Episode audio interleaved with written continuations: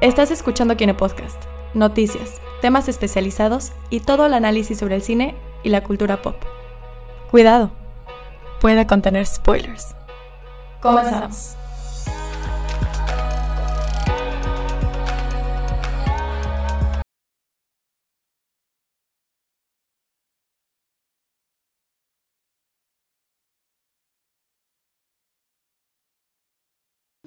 Bueno.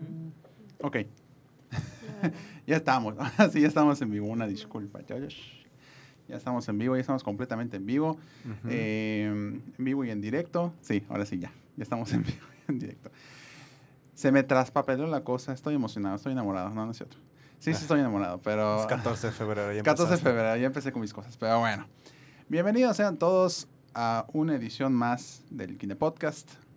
El día de hoy es especial de San Valentín. Oh, Qué bonito. Qué bonita la Qué cosa. bonito. Pero bueno, vamos a hablar de, de cómo el cine mueve nuestras relaciones en el sentido de que cómo nosotros viendo películas, viendo mm, situaciones cinematográficamente hablando, en nuestra experiencia propia fueron eh, pues motivando a, a distintas eh, relaciones, tanto las que vivíamos carne propia como las que veíamos de otras personas, ¿no? Tal vez otras personas en, basaron su basaron su relación tanto de amistad, digo, voy a empezar con lo más con lo más en cliché, ¿no? Basaron una relación amorosa porque pues intentaron basar en el romanticismo medio bobo, es por cierto sentido, que tenía, por ejemplo, Edward y Bella en Crepúsculo, ¿no? Una cosa súper ridícula. Pero bueno, existen esos casos en que sí se lo tomaban muy en serio y empezamos con las cosas, pero y así es, distintos casos. Y obviamente hablamos de películas en románticas y no vamos a hablar de amor, para eso escuchen a, a, pues a cualquier em, programa de, de, ¿cómo se llama esta cosa? De, De variedades. de variedades o, o de- o de, ¿cómo se, ay, se me olvida de esos programas de, de tipo Cupido y así, de que, ay, escucha, tus problemas, llama por teléfono y tal. No me acuerdo cuál es, pero es uno. Bueno, en fin, de eso vamos a hablar el día de hoy. Pero el día de hoy nos acompañan, empiezo de mi lado izquierdo, nos acompañan, Maru Fitzmaurice, hola, buenas noches, gracias por la invitación. de nada, de nada. Luego sigue. Carlos Espinosa, experto en amor, por eso tengo como siete años soltero. Viene del otro lado. Daniel Concha, estudiante. Hola. Estudiante del amor. No, es Del estudiante.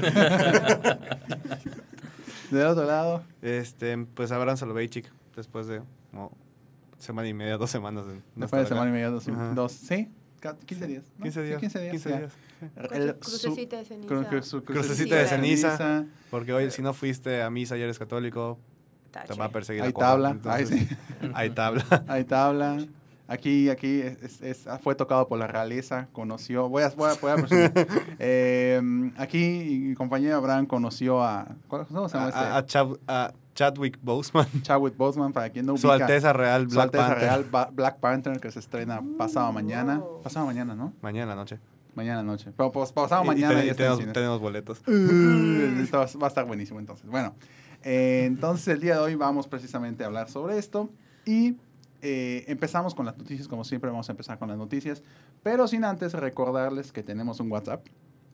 Tenemos un WhatsApp en el cual nos pueden enviar, especialmente el día de hoy, si quieren algún mensaje de amor para alguien, ya sea de amistad o de, o de otra cosa. No nos envíen mensajes calurosos porque si va a estar muy feo. Eh, pero no es modos- hotline para eso. no, no, no. Ese es, ese es, ese es Kine Podcast. ¿Quieres, sexy, a ¿quieres las 12 tener audiencia o no? ese, ese es el, el Kine Podcast. Oh, sí. El Kine Podcast. Uy, yeah. Bueno, eh, ¿cómo se esta cosa? Está apareciendo el WhatsApp ahorita ya en la pantalla del, del YouTube para que nos puedan enviar WhatsApp, WhatsApps y en- obviamente pues podamos leer todos ellos y podamos discutir. Igual si ustedes quieren comentar algo de lo que estamos eh, platicando, pues obviamente está súper mega abierta la invitación para que puedan ver, eh, para que pueda empezar el diálogo de todo esto que estamos haciendo. Pero, en fin. Ah, sí, cierto. Igual las redes sociales, pues nos pueden seguir en, en Facebook, en Twitter, En Instagram, Instagram, en YouTube. Suscríbanse, por favor.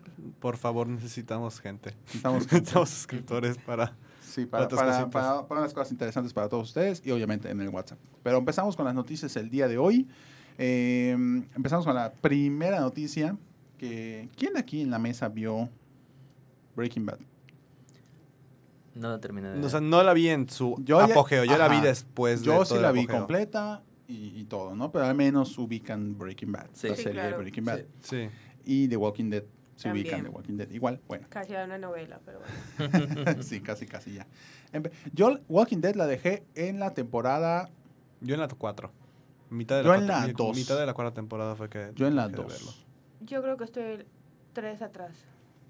O sea, ¿En cuál? es que no sé cuántas van, pero hace como tres temporadas no veo. Ahorita van en la 8. Eso es- Ahorita empieza la segunda mitad O de sea, la le están octava. picando a Grey's Anatomy, otra ya. Yo me voy a esperar a que salgan, saquen la versión resumida, quitando todas las partes del medio que no sirven del, del El- episodio. te lo Sí, resumo así como nomás. te lo resumo así nomás. De hecho, sí es cierto, ahorita que lo comenta Abraham, que bueno, hay una, hay un youtuber, creo que es argentino, es argentino, es argentino, argentino, sí, sí, es argentino. pues, hace acento. Es argentino, si les gusta mucho el humor y, y precisamente resúmenes de cosas, eh, es- existe este canal que se Ay, ese llama Te lo resumo así nomás, que es Como en 5 o 10 minutos. como en te lo 5 o resume. 10 minutos te resume una película completa, pero muy su estilo.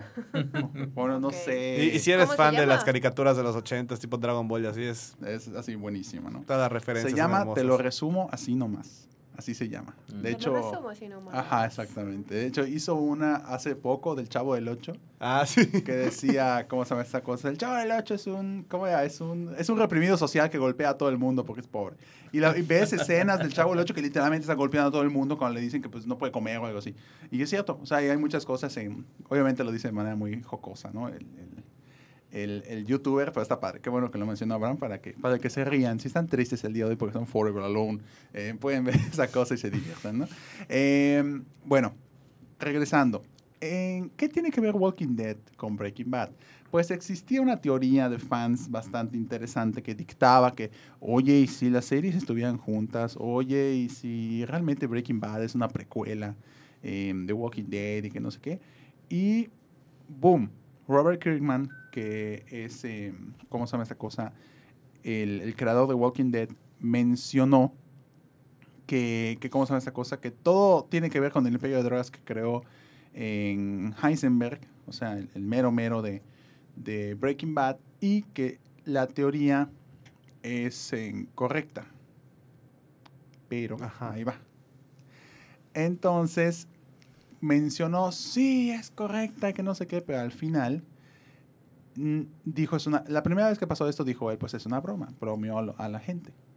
Pero en- oficialmente ahorita no sabemos, porque pues ya bromeó una vez, Sí, la broma ¿es- era en serio o la... era en serio o es real. Lo caso es que ayer salió la noticia de que pues al parecer eh, pues sí tuvieron que ver, o sea, sí están en el mismo universo, no hay una conexión Ajá.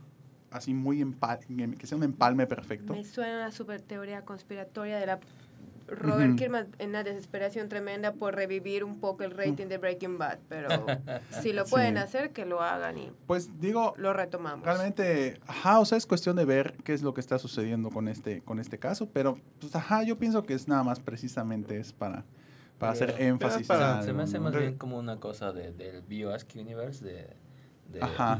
Que es como que recicla algunos elementos y los fans, como obviamente ven las dos series, las conectan y dicen, no, más debe estar conectado. Exactamente. Aunque realmente no es así. Dice, o sea, estaba leyendo por ahí que una de las teorías es que salió en la misma camioneta o sale en la misma Sí. bolsita de, de, de metanfetaminas y lo que sea. Entonces, en realidad es como que nada más por reciclar props o de Exactamente. una historia con otra.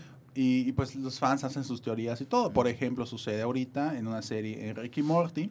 Ricky Morty tiene muchas, eh, ¿cómo se llama esta cosa? Conexiones, así, es easter eggs, como se dicen, o sea, huevos de Pascua, de, de ¿cómo se llama esta cosa? De situaciones de otras series, que en este caso es la de... Tiene el easter egg de los Simpsons. O sea, Tiene- que en el intro sí, de los Simpsons una- aparece hay una, Ricky serie, Morty. hay una serie, ¿de cuál? El de Gravity Falls. Exactamente. Gravity Falls. Hay- Ah, Gravity tiene una Falls, com- sí. tiene- tiene- al parecer tiene una conexión bastante obvia con Gravity Falls, que entre ambas series, ambos directores creativos han puesto elementos de tanto de Breaking Bad como Sí. de Gravity Falls. Y pues eso ayuda a que los fans digan, no manches, es el mismo universo, pero obviamente estamos hablando de Ricky Morty, estamos Claro. hablando de que son multiuniversos. Pero son gestos bonitos. Sí, exactamente. Claro. Son Está cosas que, que conectan bastante claro. Sí, interesantes. ¿no? Aquí la conexión es que es la misma cadena televisora que pasa de Walking Dead y Breaking Bad. Ok. Exacto. Entonces, De ahí, de ahí sale el... Bueno, Yo lo creo que que, en, eh, adentro de un café o adentro como de algo así, esta gente como que, bueno, sí, diles eso ya para que Sí. Sí, podamos ya, para que estar un sigamos- rato más ajá. y Sí, no. total que ellos mismos nos van diciendo qué vamos a decirle así. Exactamente, hasta ideas sí. les dan, ¿no? Y bueno, lo bueno es que a ver qué pasa, a ver chance y luego no vayan a hacer una, un, un especial, un un- crossover. Wal- Walter White como zombie que sale. Estaría bueno. Ese sería, el- el- sería la No, mejor referencia del de mundo. zombie, ¿verdad? No sé, no creo. Hace poco leí que Johnny Depp hizo de zombie o me lo inventé. ¿Alguien, alguien salió hace poco una Mm, nota? No sé. idea. Ay, Yo voy a ni idea. buscar. No, está interesante. Sí, de hecho sí está interesante saber, a ver si se prestó el señor Depp para hacer eso, pero no sé, la verdad no sé. Entonces, eh, acá hay una noticia un poco, un poco, ¿cómo se llama esta cosa? Pues Esto sí es Polémica. para, para debatirla un es buen para- rato. Exactamente, es un poco polémica la situación. Acá Antonio Betancourt manda mensaje en Mixler. Gracias, Antonio, que estás, gracias, Tony, que estás escuchando en Mixler, que manda el mensaje. Me siento solo en el chat. pues sí, es el único Tony, pero, pero pues en el Mixler, eh, pues muy poca gente entra ya, aunque pues es nuestro canal principal. Aunque nos puedes escuchar por, nos puedes ver por, ¿cómo se llama esa cosa? Ah, La cabeza del ok. pirata. La pusieron en la derecha. Ok, ok, ok, dice. ok. Ahí está. Fue un cameo. Ah, mira, lo que comentaba, ahí, ahí está, cier- ah, eh, abro paréntesis. Eh, lo que comentaba Maru es completamente cierto. La cara de Johnny Depp sí apareció un prop en el capítulo 12 de la sexta temporada de la serie de Walking Dead. Qué loco que se dio Ah. cuenta. Aparece, aparece la cabeza de Johnny Depp, que es un prop de lo que se usó en, en Piratas del Caribe, al parecer. Ah, ok. Eh, y como te decía Tony, en- nos vemos tanto en, digo, En nos YouTube oímos en, tu- en En Mixler Mixler. y en YouTube Live, si estamos en- completamente en vivo, de hecho nos, nos están viendo. De hecho no sé si ahorita hay- alguien ha comentado en, en, En YouTube Live. En un- YouTube. En un 14 de febrero. en un 14 de febrero, nadie. Nadie. O sea, todo el mundo está felices, eh, felices allá afuera, ¿no? En, en cambio, entonces aquí, ¿cómo Sí. se llama esta cosa? Pues igual estamos en, en YouTube. Así que ahí nos puedes seguir, Tony, y ahí nos puedes ver. Y de todos modos, pues igual estamos en, en- nos puedes escuchar. Y de todos modos, ya finalizando todo, si quieres volver a escuchar en cómo se llama esta cosa, el programa offline, pues está en, en SoundCloud. En SoundCloud está offline y en, y en y en, iTunes. y en Podcast. iTunes Podcast. Así que se pone buena la cosa, aunque haya terminado en el podcast. Bueno, y sigue el tema. Me- no me cambio a YouTube. Me cambio a YouTube, ya mero me voy. Ok, perfecto. Nos vemos en Va. YouTube. Ahí nos vas a ver en todo el relajo. En fin. En Rachel Weisz. ¿Quién no ubica a Rachel Weisz? Ah, Se me fue ahorita. Tenía, un- momia, tenía la un momia. montón. La momia, exactamente. Tenía un montón de Ah, películas ok. en mi mente. Y de repente, si no conocen a Rachel Weisz, yo como que solo en la humanidad. No o has sea, visto nada. no me acordaba de ella, ¿no? Eh, pero sí, Rachel Weisz estuvo en La Momia. ¿Cuál? ¿La original? ¿La de la- Brendan Fraser o la, La de de Brendan ahorita? La de Brendan Ah, Fraser. ok. Ahí es que. La Sí. buen- la- las películas buenas de la momia. Se me ocurrió un chiste bien bueno. Espero que no, estés tan- espero que no estén tan solos el día de hoy como la carrera de Brendan Fraser. Pero bueno, eh, es la verdad, pobre chavo, pobre señor. ¿Cu- ¿Cuál fue su última película que recuerdan de Brendan Fraser? The Book of... Una que hizo para Disney, ¿no? La momia. La, momia, la momia 3 La sí moma. hizo un cameo en G.I. Joe. Pero- Exactamente. Pero ¿Por qué? Porque No, pero sacó una que se llamaba The Book of no sé qué, que estuvo horrible. Sí, yo, yo creo que su carrera de Brendan Fraser se fue al diablo en Looney Tunes Back to Action. Que era, era la, la pseudo secuela la de pseudo Space Jam. secuela de Space Sí. Jam, ahí todo Ay, se fue al demonio. Esa nunca la vi. Fíjate, la, la Está que no- malísima. la que no me gustó fue la de Monkey Bones. Ah, esa nunca la vi. Sé que es, combina stop motion con Ajá, live action. Es muy mala. Ok, qué bueno. Ya, ya me, me, me- me evitaste dos horas de mi vida que pueda desperdiciar en eso, ¿no? Eh, Su última película fue hace cuatro años, guay. Jesús, no, ya, ya. Brendan, aquí estamos contratando a King Cruz. Si quieres venir acá a hablar de todo eso, ah, En perfecto, cambio, ¿no? Rachel, cantidad de películas. Sí, en cambio Rachel, pues... Sí, digo. no. Y ahora sí, continuando con la noticia, Rachel Weisz menciona y eh, mencionó en algún momento de esta semana que cree que una versión femenina de James Bond no es buena idea. ¿A qué viene esto? Hace muchos años, eh, lo que viene siendo pues todo el compendio feminista del universo empezó a meter presión, tanto esos compendios como gente normal, en que decía, oye, es... es- Perdón, oh, normal, ¿qué tiene normal? las o sea, no, en O sea, sentido... estás con una K. No, no, no. Nomás. O sea, público en general, a eso me refiero. Que empezó a decir, oye, se dio una idea dijo, ¿ah? interesante. no, público interesante, o sea, gente en general. Eh, mencionó, porque empezó esto en, ¿cómo se llama esta cosa? Empezó dentro de un movimiento de Europa, así independiente, que dijo, no, ¿y por qué no existe una James Bond mujer? Y de ahí empezó a generarse y ahí ya quedó, todo el mundo empezó a agarrar el tema, en fin. Entonces se mencionan que, que pues sería interesante ver a una James Bond femenina. Entonces aquí Rachel Weisz menciona que una versión femenina no es una buena idea. Entonces, eh, ok, ¿a qué, viene, ¿a qué viene esto? Que no sería una buena idea. Bueno, obviamente entrando en, ¿cómo se llama esta cosa? En énfasis, pues James Bond ha sido un personaje enteramente masculino desde su existencia. O sea, lo que viene siendo la, fiso- la, la, ¿cómo se llama esta cosa? La El existencia estilo del cual, personaje. el estilo ya está súper mega arraigado en el personaje de James Bond, ¿no? Pero, en, en qué- ¿a qué viene esto? Últimamente, pues hemos visto al Doctor Who que se convirtió en mujer, eh, que hemos visto a muchas... En los eh, cómics, Iron Man es mujer, ha habido una Thor mujer, hay Spider-Woman, hay Spider-Gwen. Exactamente. Las ¿no? cosas fantasmas. Exactamente. O sea, ha empezado a haber este cambio de género que ha funcionado muy bien en muchos casos. Los cazafantasmas, que mucha gente los daba crítica y critica como locos. Esta nueva versión eh, del cast femenino a mí me encantó. A mí me gustó, Me gustó no muchísimo. me gustó el personaje Chris Chris Hemsworth. Ah, sí. Se me hizo lo más, o sea, es como quisieron hacer la versión opuesta de, de Janine, el personaje Ujú. de, Ujú. de, de la película original, pero lo hicieron así como súper idiota, o sea, no sé, ni siquiera Sí, sí, sí. sabía cuando no tenía los lentes puestos, o sea, estaba, estaba terrible, o sea, Sí, sí, el sí. personaje original en femenino no era así, no era tratado de esa manera, ¿no? Pero es que yo creo que cuando, eh, no sé si tiene algo que ver lo que voy a decir, pero cuando hacen un original y luego hacen otra versión, hasta luego en personas del mismo sexo que el personaje original, a veces las cosas no salen. O sea, no necesariamente está estrechamente ligado a que, ah, no, es que es porque mu- mu- mujer, ya le echaron a perder todo, ¿no? Es que a veces pone a otra. ¿Cuántos, en- ¿Con quién no resultó el James Bond alguna vez? Escuché por allá, ustedes que saben. Timothy Dalton. Timothy Ajá, Dalton. Un fracaso. Y Sí. estamos hablando de un pene. Entonces, Sí. eh, ahora, ya, continúa, perdón. Sí, sí, sí. Eh, Entonces, eh, precisamente eh, lo que menciona la actriz en Rachel Weisz es que no es que esté, no es que esté diciendo que, que sea algo, un- que sea algo como que imposible, ¿no? Que, que pueda ser en James Bond mujer. De hecho, sería, a mi parecer, sería una cosa interesante.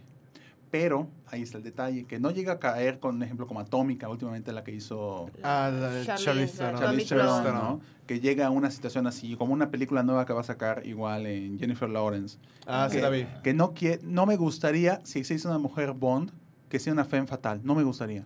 ok. ¿Por No me gustaría. Sí, de hecho sería mejor que fuera como, como realmente como un espía o un agente secreto, pero que fuera como una mujer capaz por sí misma, no tanto por el hecho de ser mujer. ¿no? Claro, es que si utilizan, van a poner, o sea, no va a funcionar si es, este, si lo piensan para cumplir un requisito de equidad de género, no Sí. va a funcionar si lo que quieren es que derrote a los malos a través de su, ya sabes, Sí, entonces claro. pues no, no, no va para allá y sería caer en lo mismo, o sea, como las chicas con, entonces que Sí, pues entonces- son compañía. Sí, Pero sería más interesante. Exacto, ajá. perpetuaría lo mismo. O sea, caeríamos en lo mismo y no habría ninguna. O sea, creo que. ah, Bueno, a mí me gustaría ver una película nueva de James Bond, tanto que si es hombre o si es mujer, pero algo distinto, algo que me que Sí. proponga. De hecho, me, me gustaba esa propuesta que tenían de un James Bond negro, ¿no? Sí, exactamente. Sí. A mí no me molestaba nada. De hecho, hasta empezó a salir últimamente, y eso lo leí ahorita, que les gustaría que en algún futuro, digo, ahorita estamos en pleno momento de inclusión Al por mayor. en- al por en- mayor en- y en cierto general. sentido que Hollywood se está convirtiendo lentamente en lo políticamente correcto, para no ofender a nadie. Digo, Por la fuerza, pero sí. por la fuerza, pero sí, ¿no?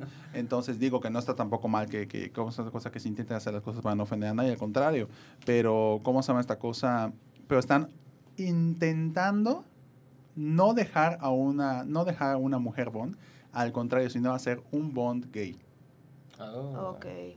Entonces en- ahí empieza obviamente el es debate. que cuando está forzado y es nada más Sí, una necesidad de, de cubrir una cuota, es como que no, no, o sea, no soy tan idiota, pero, Sí. pero, pero, Entonces, pero sí. yo sí creo que sería interesante tener una Sí. mujer Bond con mucha inteligencia y con... O sea, ahí están los guionistas, ¿no? Para eso trabajan, Sí, que- que, se creen algo bueno. Y precisamente eh, creo que se comparte con lo que dice Rachel Weisz, que precisamente, ok, si se van a hacer mujeres, en ¿cómo se llama esta cosa?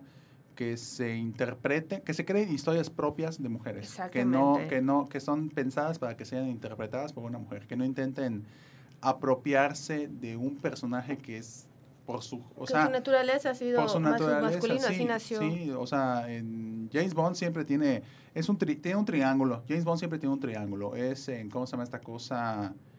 Extremadamente, ¿cómo se llama esta cosa? La estética masculina, así, en su extremo. O sea, hemos visto reloj. O sea, casi la mayoría. Relojes, coches, o sea, armas. como Kingsman hizo hace unos años, que obviamente lo presentaban extremadamente masculino, todo con sus trajes, no sé qué, casi se viste, que no sé qué.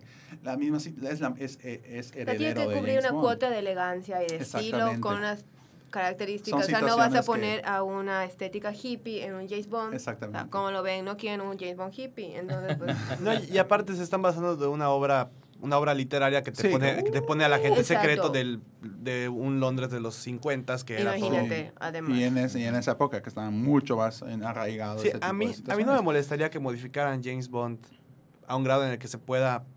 El, personaje se pueda adaptar como Doctor Who, ¿no? Que se pueda Ajá. moldear a, a Pero hombres, Doctor- pero mujeres. Doctor Who creo que Pero- precisamente por la naturaleza del doctor. Es que ahí funciona muy Ay, que bien. está justificado, Sí, ¿no? sí, sí. Sí, con James. Bond, con James Bond lo que no han especificado, y eso te lo digo porque mi papá es muy fanático de las novelas, es Yo que, voy a ser fanático, que súper fanático. si James Bond es un, no, es un nombre código o es un nombre de O- nacimiento, de del nacimiento personaje. del personaje, sí. Ok. Porque hay, hay teorías de, bueno, con todos los múltiples actores que han habido de Bond y las versiones y los coches es- y las armas, es más un nombre. Un nombre, un nombre en código que lleva la persona. Entonces ahí sí podría ser por ejemplo, una mujer Sí, podría ser. y no cumplir el estereotipo de que, ah, pues tiene que, no sé, tomar whisky al por mayor o tiene que manejar coches de lujo. O sea, se puede adaptar el personaje sin necesidad de decir, ah, pues como ahorita la moda es que sea gay o que Exacto. el woman empowerment o algo, pues para, para no quedar mal. O sea, se tiene que hacer bien el personaje. Y, y de este triángulo que estaba comentando, precisamente es esa estética extremadamente masculina. Masculina no en el mal sentido, porque obviamente si nos vamos a algo muy extremadamente masculino, nos vamos a un, no sé, Dog Dynasty, ya sabes. o sea, ahí se, va, se ve muy mal. O cada Eh, quien su definición de Exactamente, masculino. ¿no? Entonces, masculino británico, ahí nos vamos, ahí nos vamos. Extremadamente, extremadamente, extremadamente masculino, pero británico, ¿no? Es eh, la, primera, la primera parte del triángulo. La segunda parte es que siempre hay una conquista, siempre. Ok. Siempre hay una conquista en James Bond. Y por último, ¿cómo se llama esta cosa? Siempre, siempre tiene una carga sexual muy fuerte. James Bond, como personaje. O sea, es, se impone. Digo, eso nunca, me, nunca pero me ha... es que James Bond es, nació, es parte de su tiempo. Sí. En Sí. ese momento era parte de su tiempo. Digo, Las ahorita- conquistas, ahorita quizás Sí, ya el- no es el considerado ser, el ser el- conquista. el, mujeriego. El ser el mujeriego sí, era- Pero, pero era- porque es, pero es parte de esa misma masculin- masculinidad Masculinidad. que quieren reflejar, Sí. porque supuestamente un hombre eh, ideal, como sería James Bond, es un hombre que, por ejemplo, eh, es capaz de conquistarlas a todas y de eh, golpear a todos los malos y ni siquiera se despeina, ¿no? Exactamente. Entonces son como que... James Bond es la de culpa de que los hombres sufran por masculinidad tóxica. De hecho, sí, ¿eh? Sí. Claro que en parte. Sí. Quieras No, es que es un estereotipo que un se, se- se, estereotipo que impone. ustedes tienen que cubrir. O sea, ay, sí. No, sí, y y eso es lo que Y no, es- es que el hombre no puede ser, Claro. no puede no ser un mujeriego Sí. y... Ajá. De y, hecho, y de ahí pasamos a las películas románticas donde todo se estrella, los estereotipos Sí, y la vida sí. real. Ok. sí, de hecho, eh, un buen día en un rincón del cácaro, precisamente, estaría padre hablar de, de James Bond. De hecho, está, estaba pensado, pero bueno. No, la concepción del personaje. Sí, es- y obviamente invitar a alguien que pues Que sea ahí dedicado. Pero en James Bond, Ajá, que así sea, que sea James Bond en James Bond, ¿no sabes? Así. Entonces, que sea James Bond en James, en James Bond. Sí, que sea, un- Ah, ok, ya entendí. que sea, que sea James Bond Sería más bien que en sea- el universo. En de- el Que universo de James James Bond, Bond. Que sí, sea sí. un Q en James Bond. Exactamente, exactamente. Eh, ya para la última noticia, en Disney asegura que su servicio, sabemos, para quien no lo sabe, para quien ha estado en un agujero todo este tiempo, que ya va, va para un año que lo anunciaron, no, Mm, Más, sí, ¿no? bueno, ya casi va por un año. Ya En agosto se cumple. ya pa- va para un año. año, ¿no? Que mencionó Disney que, pues, ¿sabes qué? Voy a hacer mi, Servicio de mi propio servicio de streaming, me voy a retirar de Netflix y bye bye. Que va a estar en 2019. Según Disney, ja, según, digo, me río porque pues, medio ridículo la- la- lo que dijo, ¿no? Según el ejecutivo de Disney, aseguró que la nueva plataforma, que va a estar disponible en 2019, no va a buscar acabar con la competencia. O sea, que no va a intentar ser competencia de Netflix. Porque O lo sea, va a hacer por de facto, o sea, por default. No, ni, si- ni Sí, siquiera es necesita que- intentarlo. Si entras, a- si entras al negocio, industria, mercado, eres parte de la competencia.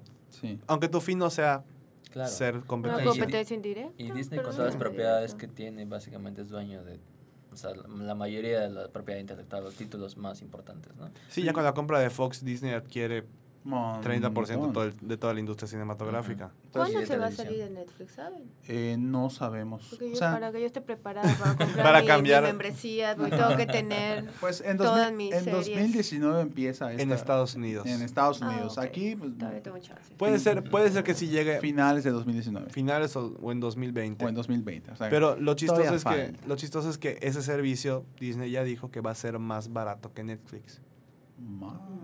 Digo, no sa- más barato pueden ser 5 pesos, pueden ser 10 pesos, pero más barato es más barato. Lo que Pues sí Por un peso no, me- no te Sí. dejan subirte al camión, así que... sí. lo que lo que sí decía Disney es que van a retirar los contenidos que son de Walt Disney Company, o sea, los producidos por Walt Disney. Pues lo- los de Fox aún no Los están. de Fox aún no están porque todavía no se ha... Ojo, aún no se ha concretado la venta de Fox. Aún no se ha concretado esa venta. Ok, sí, pa- sí está en negociación. Ya, ya como que es, un hecho, pero falta que una asociación, no sé cuál asociación es, confirme si no se trata de una especie de monopolio, que es lo más obvio del mundo, pero bueno, que, que, si, que si logra caer en este, en el este argumento de que es una especie de monopolio, no se efectuará la venta. Y una pregunta, eh, ¿cómo va a afectar para... Como Disney ha comprado de todo. ¿qué va a pasar con los que son originalmente eh, personajes de Disney, pero producción de Netflix? Ah, ok. En ese Es caso, en ese, en ese caso, eh, las, todo este universo cinematográfico, no, universo seriegráfico, no sé cómo se diría. O sea, Eh, lo que lo que ha hecho Marvel Lo que ha en hecho Marvel Netflix. en colaboración con Netflix Se va a quedar en Netflix. Ah, ok. O sea, ahí no hay ningún problema. O sea, a si no- partir si no, de- has visto Jessica Jones en Daredevil, Ok. en Punisher, etcétera. O sea, va- era, la, era mi preocupación. Sí, lo vas a poder eh, seguir ok, viendo. Sí, yo, según yo, todo, hasta lo, todo lo que es hasta los defensores se mantiene Se en mantiene. Netflix de por vida porque es convenio entre, entre, entre esos ambas. dos es como Disney y Pixar en su momento. O sea, las películas Disney Pixar se quedaron como Disney Pixar. Las películas que ahorita son solamente Pixar se quedaron como solamente Pixar. Lo que definitivamente yo pienso, ahora sí que mm, ah, de manera así como eh, es que nosotros pensamos y estamos preocupados debatiendo, pero la verdad es que no creo que los ejecutivos de Disney ni los de Netflix se vayan a pelear. No, es puro no. negocio, entre ellos no se pelean, ahí el dinero es lo que corre. Entonces, ¿no? No, y, a- y aparte Ne- Disney dijo que su servicio, estrictamente el, de- el que va a ser nombre de Disney, va a ser más contenido infantil.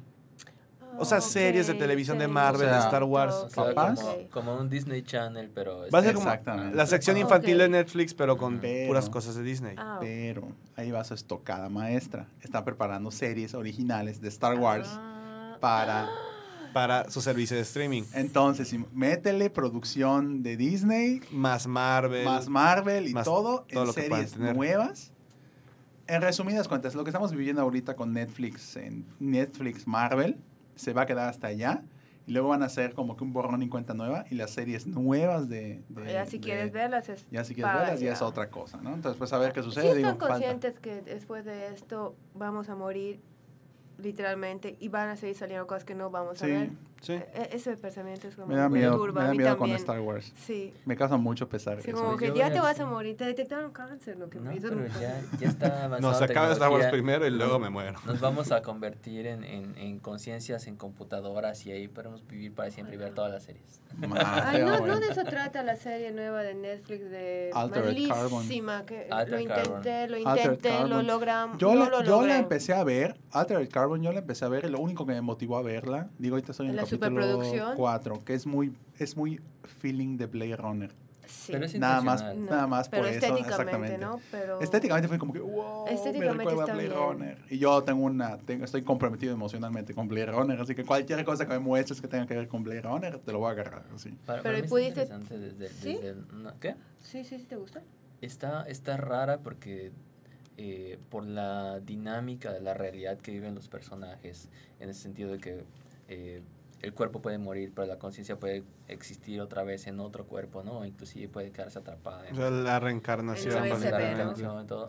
Reencarnación virtual. Exactamente. Ajá. Y, y, eh, toda esta dinámica y, y los avances tecnológicos que ellos tienen eh, te crea un universo que te cuesta un poquito de trabajo entrar, como que captar en qué mundo viven ellos y cómo funcionan las cosas. Entonces, eso es lo que es un poquito como pesado al principio, porque no, no solamente tienes que seguir la historia, sino tratar de darle sentido a ese universo en el que ellos viven. ¿En qué capítulo vas? Cinco, seis, algo así. Ah, sí pasaste la barrera. No, me quedé en el 1. Bueno, revisando acá el, Sí, el... Re- re- regresando al tema de James Bond, Bond. un segundo. pone Menciona acá Tony. Antonio. Tony, que el nombre de código no era 007. Bueno, Sí, el Sí. rango es 00 y su De número hecho- 7, de hecho, efectivamente. técnicamente, 007 es una clave que usa el, el MI6, el, El el M- servicio eh, secreto. MI6. de- es su, como su registro, Sí. vaya. no, no, no es, ¿No? Una, no es una No. clave de agente. 007 significa solo para sus ojos. O sea que es como que una manera de qué decir romántico. clasificado o, o- Ok. o- sí. o- Ujú. Sí, ok. de Entonces- hecho hay una película que son... Se llama For Your Eyes De Only. hecho, For por Your eso se Eyes llama Only. así. Por eso se llama así. Oh. Entonces no es- no Tenemos es un invitado para el especial James Bond. ya se lo ganó. Pasó la prueba. Hacer la prueba, listo. Bueno, pues cerramos estas noticias que sí estuvo, estuvo, estuvo interesante la, la plática que se generó de las noticias. Y pasamos al tema principal. Abraham se me hace los honores de prender el blog de tema principal. Listo, ya estamos en el tema principal. Qué No geek. sabía Pésima eso. transición. No. Pero ¿por qué no salen moneditas? No entendí. Eh. No, Si no, sería tenemos fondos ahorita. si no, ya sería millonario, créeme. Entonces empezamos ya con el tema principal, que es el cine mueve nuestras relaciones o nuestras formas de relacionarnos. Las arruina. O las arruina. O las arruina. dependiendo de la Mayormente. Mayormente. Ok. Vamos a empezar esta mesa redonda, la mesa en transición. Transición. ¿Cómo el cine arruina una relación en cinco palabras? No me gustó Star Wars. Jesús. Eso arruina relaciones, amistades y gobiernos. Oye, eso no es nada. Vi una chica en una premiere de Star Wars y se puso a checar su celular a media película. Y dije, Y fue- Jamás, eso fue, jamás. ¿Ves eso fue soltero? discusión con una compañera que me conoces, que fuiste demasiado estricto. Jesús. Pero perdiste tú, ¿ah? Ahora sí, va- paso a una pregunta obligada a cada uno. Voy a empezar de mi lado, de mi lado así para que terminemos Ajá. así. En una película, película romántica, en este caso vamos a ir por las películas románticas primero. Ajá. Película romántica que más te marcó en el sentido, les digo, es pregunta para todos. Película romántica que más te marcó en el sentido de que dijiste, oye, esta película me pegó en un momento muy importante a nivel de, Guay. en un momento muy significativo. Que digas, esta película vino en un momento en mi vida, si quieren empiezo yo, para que tengan Ajá, una, empieza tú porque yo no tengo nada. una película que, que sí me, me, me, me pegó muy fuerte y no precisamente por... De hecho es una película que es romántica, entre comillas, y de hecho es la, es el, el- la imagen que ilustra la, el- lo que pusimos en Facebook. Cuando vi Scott Pilgrim, estaba pasando en un momento en cercano pues a la situación de, pues, de, un- de una exnovia, ¿no? Entonces, cuando vi Scott Pilgrim y que los exes mal- malvados y todo eso, eh, yo me puse a pensar, o sea, realmente me movió para madurar en ese aspecto. Porque ya, ya tenía, o sea, sí, sí habían exnovias malvadas, por así decirlo, digo no malvadas, pero exnovias. Entonces, precisamente yo les daba el calificativo de, es, un, es, es algo malvado, no tengo que verlo, ya no tengo que regresar a ese mundo, no, te- no tengo que volver a verlo hasta mi vida. Y precisamente ver a Scott Pilgrim me, me ayudó a decir como que, pues, es, ajá, es, como un, es como un videojuego. O sea, en el sentido de que, pues, van a regresar es, eh, y yo tengo que, pues, digo, tengo que estar allá, tampoco tengo que pelear con ellos o algo así. Pero en ese aspecto fue como que bastante light en una situación que a mí me estaba afectando mucho. Decir que, ching, no puedo ir a ninguna plaza, no puedo ir a ningún lado porque me voy a topar con ella. Entonces, eh, en ese momento, ver Scott Pilgrim, pues me liberó un poco en ese aspecto. Que digo, ha- han habido muchos más casos en- de películas que sí me marcaron. Por ejemplo, me marcó mucho cuando vi eh, El Increíble Castillo Vagabundo de Estudio Ghibli Ujú. en la, la, la temática del increíble castillo vagabundo en, especialmente esa relación que se da entre Howell y, y Sophie, eh, fue así de que, algo que, me marcó igual mucho, ¿no? Pero punto y aparte, Scott Pilgrim fue la que más me ha marcado en ese sentido, porque vi un aspecto que no cubría antes, eh, de una manera un poquito más como que asentada, o sea, como que un poquito más light, como que no te lo tomes tan a pecho, ¿no? Entonces sí lo vi con Scott Pilgrim. Yo realmente estoy revisando películas que han salido en los últimos 10 años y ninguna me ha marcado. Pero yo- Jesús. voy- si quieren yo... O sea, no, bueno, la que sí, me marcó en el aspecto negativo fue Crepúsculo. Ok, pero a nivel emocional, Ninguna. Pero ¿qué es marcar a nivel nega- o- o Negativo, de que me acuerdo que de las peores que he visto y me arrepiento de haberla entrado a ver fue ah, Crepúsculo. ok, uno. pero no, pero no fue así de que... No, es que yo- no, yo no- como- no te involucras emocionalmente. Involucrarse, obviamente, así eso me faltaba agregar, que se hayan involucrado emocionalmente, ya sea positiva o negativamente, con la película. Ah, ok, que te haya dolido porque re- te recuerda. Exactamente, Ah, ok, ah, Ah. es otra cosa, sí, sí. Ok. Digo, ya quien quiera meter ahí No, sus... no tengo... Yo, yo sí tengo una, lo que Ah, los ok. demás lo piensan. Forrest Gump. Uy. Forrest Gump. Ah, Ok, Porque, mira, ok, yo, ok. yo tuve una relación o, o un intento de relación parecido al de, al de Forrest con Jenny, en el sentido de que yo la quería mucho y quería estar con ella, pero ella misma no se quería y no se sentía suficiente para mí. Entonces era una relación súper difícil porque haz de cuenta que era, este, te amo y quiero darte todo y quiero que seas feliz y ella, no, es que te voy a arruinar, que no sé qué, o sea, realmente He escuchado Ok. eso tantas veces. muy, eh, muy, muy difícil. Al final no funcionó. Este, pero cada vez que veo Forrest Gump, me acuerdo de esa relación. Porque, Ok, ok. porque tú, tú ves ah, lo que hace Jenny y para una persona, supongo que no lo ha vivido, se le debe hacer como, como que tal vez no entienden el por qué Jenny no le hace caso a Forrest Gump, pero en realidad es como para protegerlo, ¿no? Porque ella misma no se siente como que suficiente o no se siente como una Porque es persona que vale. autodestructiva. Exactamente. Ok. Entonces, esa a mí me- siempre me pega esa película. Sí, sí, sí. Sí, efectivamente, eso me acordaba precisamente de, de la película. Es una película que me gusta mucho. Y, y sí, oye, sí es cierto. O sea, como que... Ok, como que, como que Forrest estaba jugando golf, llegaba al último hoyo, y que se daba cuenta el hoyo estaba al otro lado. Ándale. Entonces, así, como que esa situación, pero a nivel emocional. A nivel situacional, emocional de él, ¿no? Efectivamente, sí es cierto. Sí es cierto. ¿Alguien más que quiera mencionar algo? ¿Alguna película que diga? O no sé quién ni acordar de la película porque voy a llorar ahorita. ¿eh? De hecho, yo tengo, más que me haya pegado, es una película que creo que me dio a entender muchas cosas. Ujú, Yo la vi en un momento en mi vida donde no sabía mucho qué onda con el amor, estaba medio desubicado. ujú. Y ya pues me- sabes, ¿qué? ¿Qué onda? Pero pues me dio a entender muchas cosas. Es la de 500 días con ella. Ok. Ay, ah, Dios bueno, es de patos. Bueno, mis favoritas, Sí. de mío. hecho. Hablando de cómo... Hablando, Esa sí. nunca la he visto. O sea, ¿Nunca la ¿No? has visto? no. Nunca. Dios Ni yo la he mío. visto, no. pero ni yo la he visto, pero ya me la spoilearon y Yo nunca la he visto. No, fíjate, fíjate Nunca. que igual, igual, igual causa mucha controversia, Es como mu- lo de Forrest Gump. Es muy controvertida, Porque- porque- totalmente. Bueno, no sé, depende cómo la veas. Yo, yo nunca percibí, perdón que te interrumpa, nunca percibí que este que, que Summer en este caso fuera una bitch, ¿no? Como la pintan mucho. Al final, eh, bueno, yo sí me daba cuenta de por qué al final ella cambió un poquito de su forma de ser, ¿no? Pero sigue contando. Sí, sí, sí. O sea, me encantó porque te llevan por el camino de que pues las cosas pasan, o sea, la conoce, pasa lo que tiene que pasar. No voy a dar spoilers. No. Pero pues Por te dan a favor. entender cómo las relaciones tienen sus altos, sus bajos. Puede salir bien, puede salir horriblemente mal. Y pues al final, cómo la vida sigue. Ujú. Tienes dolor, pero pues cuando menos te lo esperes, llega una persona que te hace feliz y pues es otra historia. Y pues eso de la verdad sí lo tengo muy marcado porque pues ahorita en mi vida sí me ha funcionado un montón. Ok. Pues hablando de películas románticas, que es el tema. Eh, yo, por ejemplo, odio las comedias románticas, se me hacen muy sosas, me dan mucha flojera verlas, pero sí me no pegan visto los... Deadpool.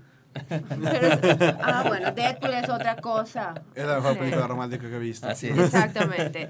Pero me voy más como para los dramas románticos, que es en donde entra 500 días con Con ella. ella. 500 Eh, iba a decir con Summer. verano, pero no. Forrest Gump. De hecho, y es la traducción correcta. 500 Days of Summer. Ajá. Sí, 500 días en el verano o con el verano. Ah, Es que bueno, la chica se llama Summer, ¿no? Ajá. ajá, sí. la chica se llama Summer, pero pues yo creo que es algo que mm, eh, también han cambiado, siento yo, no lo sé, ustedes ven muchísimo más cine del que yo veo, las películas de los dramas románticos de antes con los de ahora, porque ha cambiado también muchas cosas, la manera de cómo enfrentamos las relaciones y cómo ya nos concientizamos.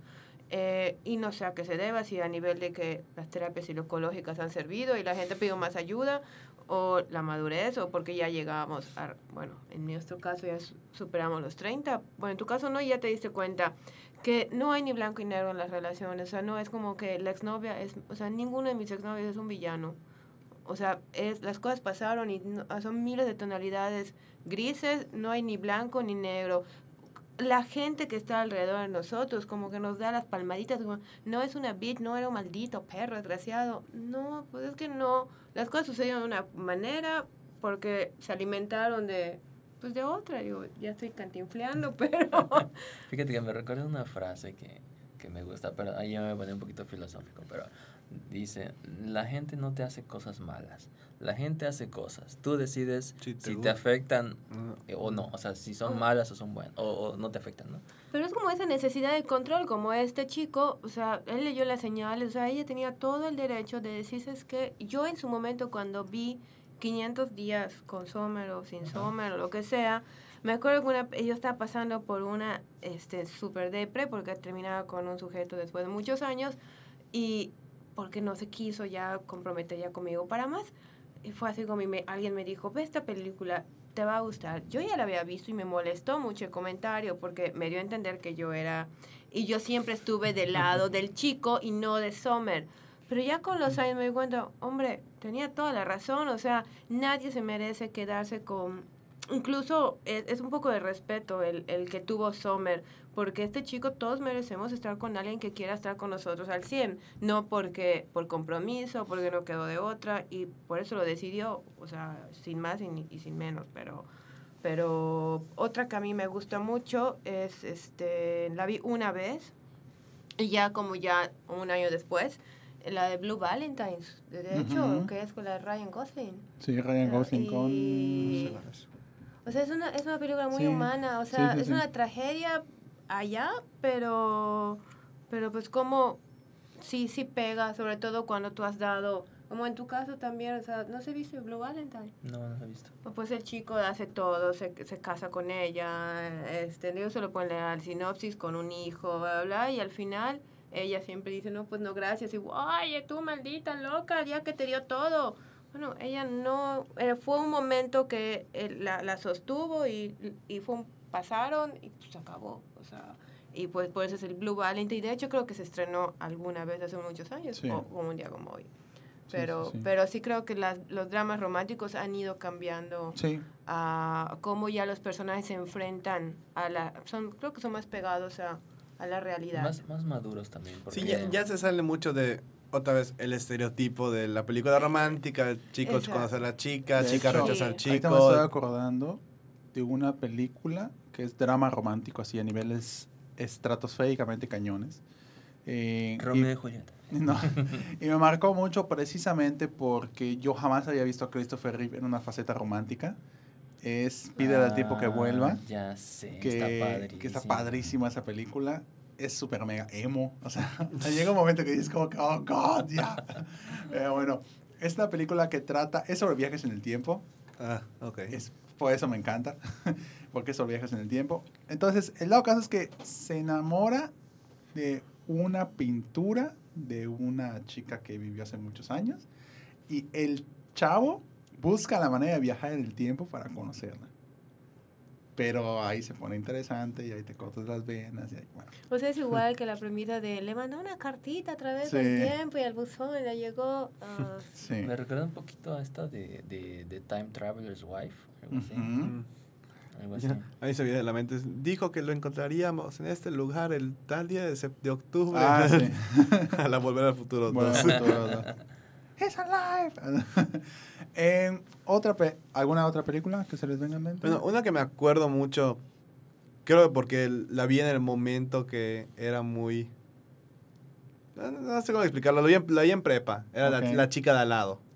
ok. Ay, ¿Cómo les gusta esa película? Yo ni la vi, pero todo el mundo está enamorada de esa supuesta chica. Cuéntamela, por favor. Es que la chica de al lado es sobre un chavo de preparatoria que pues digo, como todo chavo de prepa tiene, quiere tener novia y, y toda esta cuestión de lo que se toca mucho en escuelas de Estados Unidos, que llega la graduación y se supone que en, en la prom, pues ya cositas deben de pasar y no sé qué. Y pues este chavo conoce a una, conoce a una niña que es su vecina y de- entre una y otra cosa resulta que esta chica es una actriz porno. Jesús. Ah, me- Ah, ahí encuentro una fijación interesante en una generación de público que no se Entonces Y se enamora de ella. Se enamora de ella, Ah, pero ok. los demás de esa escuela no saben que es una actriz porno, pero ya la medio identifican. O sea, es, es esa situación de que a la chica también le gusta a él, pero no quiere andar con él porque le dicen no, porque pues, mis- yo tengo un historial y digo, no creo que quieras andar con alguien que está metido en una industria que realmente es, es muy diferente a lo que tú quieres. Ok. Pero las situaciones que le pasa a los chavitos, o sea, es decir, son chavos de 17, 18 años a lo mucho, que les pasa de todo y todo por amor y las situaciones ridículas. O sea, a mí me gustó mucho ese, ese estilo de Es que película. fíjate que, bueno, al menos ese tipo de películas y, y en realidad las que eran antes eh, son, son como muy dramáticas. Fíjate, a mí me pasaba mucho en la prepa eh, y en la secundaria, ¿no? Que, que veía una chica que me gustaba, una niña, y decía, no manches, estoy enamorado de ella. Y confundes atracción con enamoramiento. Y, y yo, yo, era, yo, yo era muy romántico en esa época. O sea, le escribía poemas y le hacía dibujos y un montón de Yo cosas. igual. Se vuelve Same tus crush. ¿Qué? Es tu crush. Es tu crush, Hasta pero, pero lo- cuando eres chavo, eres Sí, sí. muy intenso en todo, ¿no? Muy, Entonces, si te gusta muy. alguien, dices, güey, estoy enamorado. Es que te juro que esta sí es la buena, no Así sé es, qué. ajá, Sí. Y ya te imaginas así el futuro. Viajas No, tiempo yo, yo, pasado. yo, yo me enamoraba de algún sujeto que me dio un beso y ya cinco años después, es que nos besamos. ¿Por qué no me quiere? O sea, sí, sí, no. Sí, y, y yo creo que, creo que inclusive como que el cine romántico ha tenido como que esta misma evolución, porque antes todo era muy, muy dramático, muy intenso, y ahorita ya son, o sea, la mayoría de las películas Son comedias románticas. son, son, sí, pero son como más maduras o más realistas en ese aspecto. ¿no? Sí, ya no es tanto te da risa. Por ejemplo, me acuerdo una que era la de este. ay, ¿cómo se- eh, no me acuerdo el nombre, pero sería creo que Josh Duhamel y otra chava. Que tienen unos amigos. O sea, ellos, los principales no se conocen, pero tienen un grupo, unos amigos que son casados y ah, bajo el mismo techo. Mm. Under the same roof en inglés. Ok. Este, estos, o sea, estos dos amigos salieron en algún punto porque una pareja se los presentó mutuamente. Esta pareja fallece y tenían un bebé. Entonces en el testamento dejan a, a estos dos amigos a cargo del bebé. Pero los dos Ah, se ya sé odian, entonces es. viven en la misma casa, tienen que cumplir el rol de mamá y papá. O sea, al final se enamoran y acaban casándose y todo. Pero esa me acuerdo que fue una que me, que me, me gustó la temática de, de cómo pasas del odio, del odio al amor. Muchas veces es muy... Ok, ok, ok. No, no te das cuenta. Sí. Ok. De ¿Cuál hecho, ajá. No, Perdón, no, dime, dime, dime. Estoy pensando que quizás 500 días con Summer sería la que sentó como un precedente a que luego vinieron otras. Sí. No sé si la de Before Sunset fue antes o después de esa. No, Fue mucho antes, fue Ah, mucho entonces antes. esa se me hace que es más. Sí. ¿Se acuerdan de la de que fue trilogía? Fue Before Sí. Sunset, Before, Before Midnight, Midnight, Before- Ajá. No, no. Esa se me hace que Sí. entra a la categoría de película romántica. Sí, sí, sí, entra. No. Sí, porque aparte el, el- el cómo se manejan estas películas a mí sí me gusta. Sí. Sí, o sea, es de que es algo del momento y vamos a ponernos a recordar o vamos a hacer la plática y De es, hecho, es una situación. Exacto. Ahí Ahí está un tema que me gustaría que platiquemos rápidamente. ¿Qué película? Primero vamos a establecer una edad. ¿Cuál es la edad que más era como que el auge de, ay, tiene novia, ay, chin, necesito tener novia, ay, no sé qué? Ay.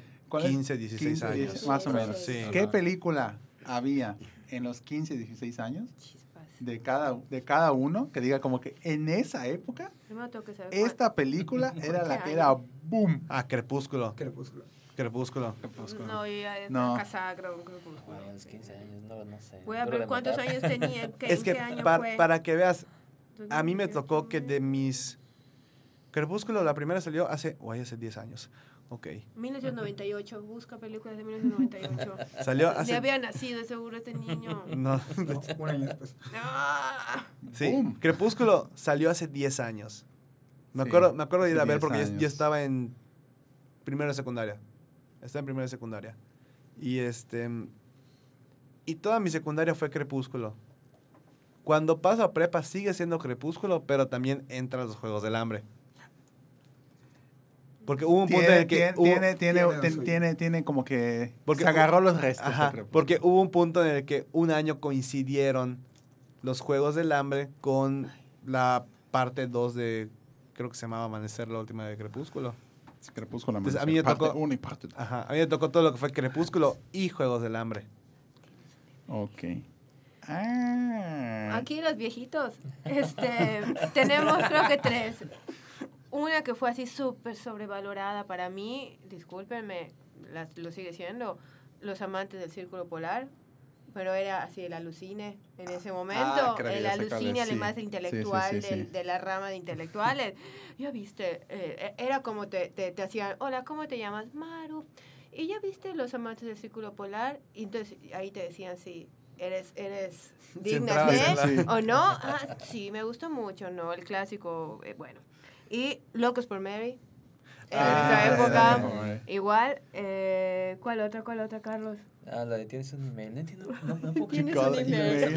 Ah, you got an email. Ah. ¿Tienes un WhatsApp? Yo una vez por esa película en Cancún estuve haciendo snap. ojitos a un chavo. Fíjate que, Y- fíjate que yo sí, en esa época. Bueno, también. No, Sí, sí. Y me tuve que inventar un email porque yo no tenía email, porque todavía no había, o sea, yo todavía no, y, me, ¿y cuál es tu email para que te pueda mandar uno? Y enseguida me inventé uno y de allá nació mi correo actual que tiene como 25 años. Y hasta una amiga me dijo, ¿y cómo sabías que lo ibas a tener libre? Y yo, pues no sé, nada más lo dije para que vean que todavía Bueno, había posibilidad. como Sí. 20 Solo había de email. Y de esa Sí, película salió. salió. Ah, mira. Oso. No, Yo- Nunca me escribió, por cierto. Yo, película, pero precisamente ahorita, estoy- ahorita ya, ya reco- recordar es volver a vivir. Ya me di cuenta, ya me di cuenta de las la película que pegó para, los, in- para, mi, para mi generación, los intelectuales de esa época, sí, era Eternal Sunshine of Spotless Mind. Sí. En Ah, esa época fue como que, ¿viste esa? Sí, como que unos que ya, había, unos que ya habían tenido novias muy, muy, muy, muy, em, muy de primero y ya habían cortado evidentemente, porque la- siempre, es- bueno, no en todos los casos, pero siempre es como que, ay, tengo novia tres semanas, sabes que ya no, era un juego o algo así. Es como la época emo, ¿no? En la época. Ajá, O sea, ya exactamente. tenían algo que contar con esa. Exactamente, ¿no? Y la de El diario de una pasión. Me Ah, The tocó el diario de una pasión cuando estaba el, The el Notebook. Notebook. La de Ryan The Notebook. Gosling. Con Rachel Gosling, McAdams. Rachel McAdams. Te Ay, escribí no la vi. 375 días, todos los días una carta. La famosa escena del beso en la lluvia, la portada y La todo. portada. Dani. Creo que Sparks, deprimida, no lo vi. No, es, es esto. esto no viendo acá. Esa. El de No. Noah. Ah, no, no la vi. Eh, Not Jesús. tengo- la, la voy a ver. Es la, es la, es la, La fue en ese momento fue el opus magnum de la, de la- ¿En serio? Sí, en ese momento fue el opus magnum de, la, de No, las ya, películas ya me acordé de la película. Aparte de las películas que me dijiste que me marcaron, Ajá. La chica de helado y Amarte duele. Porque Amarte duele la vi cuando estaba en prepa por una clase de psicología social. Ok. ¿En Amarte duele. Tengo Ah, una confesión, nunca he visto esa película. Está muy, Está muy buena. buena. Es donde Marty Gareda esta- hace Es que su, se me hace- es que Ay, Su debut. hace- su debut, es que ¿verdad? su debut. Vi unas escenas. Hay un meme. Están mal grabadas. O sea, la, la- técnicamente se me hace mal ahí. O sea, vi el principio y ya no la quise seguir viendo por, eso. Perdón, ya sé qué película me marcó y me sigue marcando porque recordar es volver a vivir grandes esperanzas. Sí. Esa, es de la Ah, sí me 1998. ¿Cómo lloré? era- No, yo me sentía Gwyneth Paltrow. Así, Ah, literal. es. Igual esta Así, película. Me vestía de verde por ella. Ajá. Ah, esa sí estábamos estábamos hablando, Como estábamos fuera la primera vez. Es igual. Fue así como Estábamos que. hablando, wow, sí. Pues sí pegó mucho, ¿no? O Sí, sea, sí también. pegó mucho así. Y fue, fue, fue curioso. Ay, cuando Adam Sandler hacía buenas películas. Cuando Adam Sandler hacía buenas películas. Sí, Es una porquería esa película, pero bueno. Pero fue de era- es de esos Pero sí buenos. fue de sus Es, buenas. es de las buenas, ¿no? Es de las pasables. ¿no? De las Sí, pasables, sí, sí. Y pues, pues sí, realmente son, son esas las, las, la- las películas que en- lo más seguro es que cuando ya estén viendo esto o escuchando esto ya haya salido, pero al parecer ya salió el tráiler de Los Increíbles 2. En- y les quería hacer, porque ya estamos llegando al final del programa, quería hacerles a los que nos están escuchando, de hecho voy a grabar específicamente esta parte y la voy a subir a, a Al Facebook, para que la gente esté interesada. Eh, este semestre tenemos tres estrenos con Kinecros. En uno de ellos es Avengers Infinity War, el otro es Han Solo y el otro, Jurassic por World. primera vez, por primera vez en la historia de nuestros estrenos, va a ser a petición popular. Me explico. A partir de este viernes se va a hacer una encuesta en la página de Facebook de Kinecarus en la cual vamos a poner, ¿qué quieren? ¿Ver Los Increíbles 2 o ver Ay, Jurassic Dios mío, World? no. Entonces, No hay tuvimos Juan, ya tuvimos esta plática 10 veces. van a empezar para lo que la gente pida. Porque mucha gente ya está preguntando sobre Los Increíbles, así que Porque literal, eh, habíamos estado platicando de que no, hacemos Jurassic World.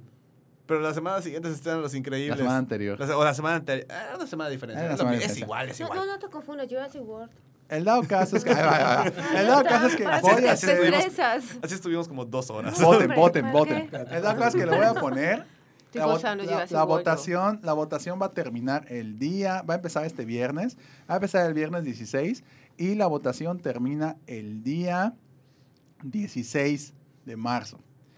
Y del día 16 de marzo, justamente al día El siguiente, 18, el 18 de marzo. No, Avengers estrenamos el 25. El 26, de abril. 25. 25, 26 de abril. Ok, bueno, rápidamente, rápidamente, para no saturarles. Avisos parroquiales. El- va a empezar la votación para ver si gana Jurassic World o Los Increíbles 2. La votación se va a cerrar justamente un mes después de, de- de que empiece la votación y el que haya resultado ganador, sus boletos se van a empezar a vender 15 días después de que, se hayan, de que hayan sido eso para que pueda ser la ¿cómo se cosa para que puedan eh, acumularse eh, la gente que O haya sea, si es el 16 de marzo, aproximadamente en Semana Santa más o menos se empezarán a por ahí vender. del primero de abril. 2 de más o abril. menos se empezaron a vender los boletos, ya sea que gane Jurassic World o que gane Los Increíbles. Eh, y otra cosa más, la venta de Avengers Infinity War, ya, habíamos, ya les habíamos comentado que iba a empezar el 18 de este mes, va a empezar el 24 de este mes. 24 de febrero, domingo, Sábado 24. de perdón, febrero. en sábado 25 de febrero. Domingo 25. Domingo 25, perdón, va a empezar la venta de Avengers Infinity War y de Han Solo. Esas dos. ¿Cuál son. va a ser el precio final? El precio final va a ser de... Ay, me agarraste en, una pre- en un predicamento, Abraham. Pero bueno, el precio se va a mantener, perdón, el precio se va a mantener el del año pasado, o sea, hace 75 pesos el boleto Y 105. y 160 boleto con 160. playera. Y ojo, para los de Avengers Infinity War se está armando un paquete especial que va a incluir una playera, un boleto, un Funko sorpresa, perdón, un Dorp sorpresa Ah, yo un Funko. y un cómic. Ese es un paquete especial que va a haber para los que van para a ver Avengers y eh, vamos a hacerlo en colaboración con I Love Comics. Así que eh, empezamos el 25 de este mes con la venta de Avengers Infinity War y de Han Solo. Así que, en ¿cómo se llama esta cosa? Estén al pendientes.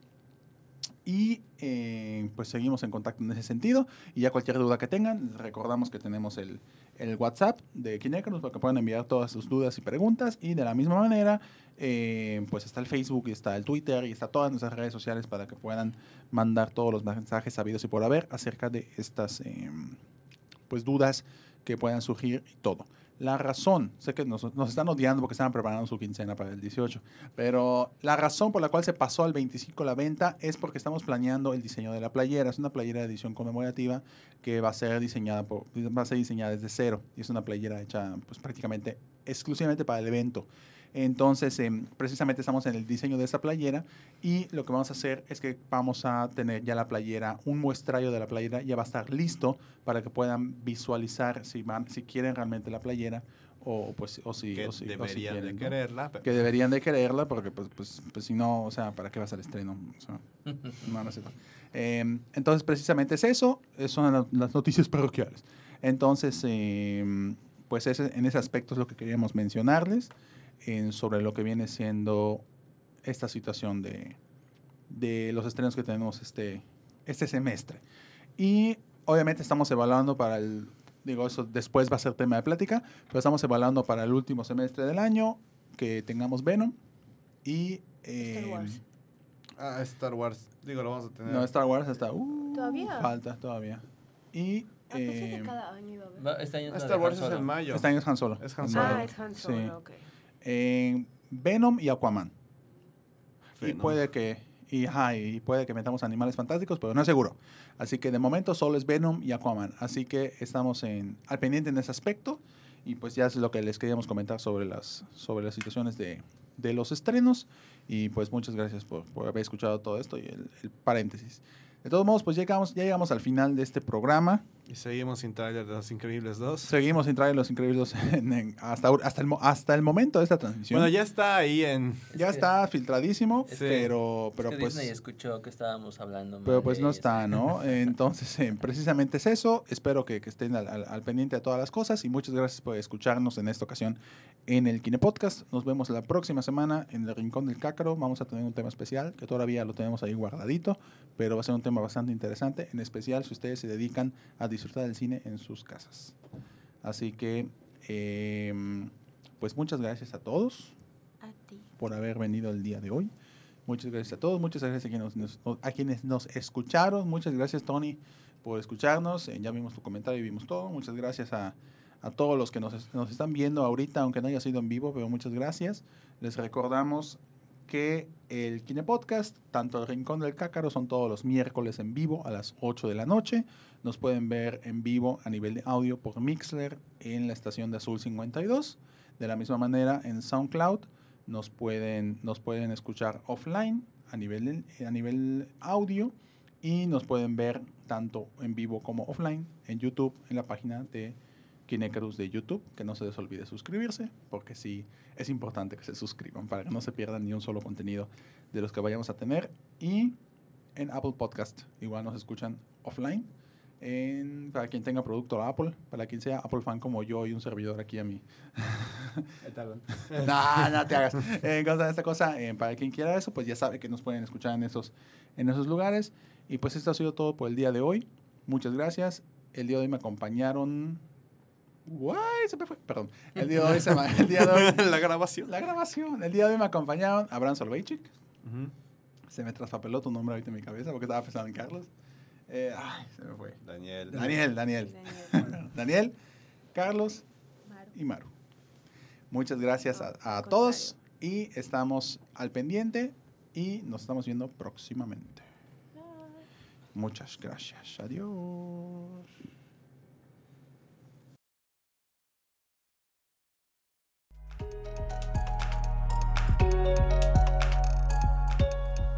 El Kine Podcast es grabado en la ciudad de Mérida, Yucatán, en las instalaciones de Sur 52. Las opiniones expresadas en el programa son responsabilidad de quien las emite y no representan la opinión de Kinecarus. Búscanos en nuestras redes sociales y en kinecarus.com.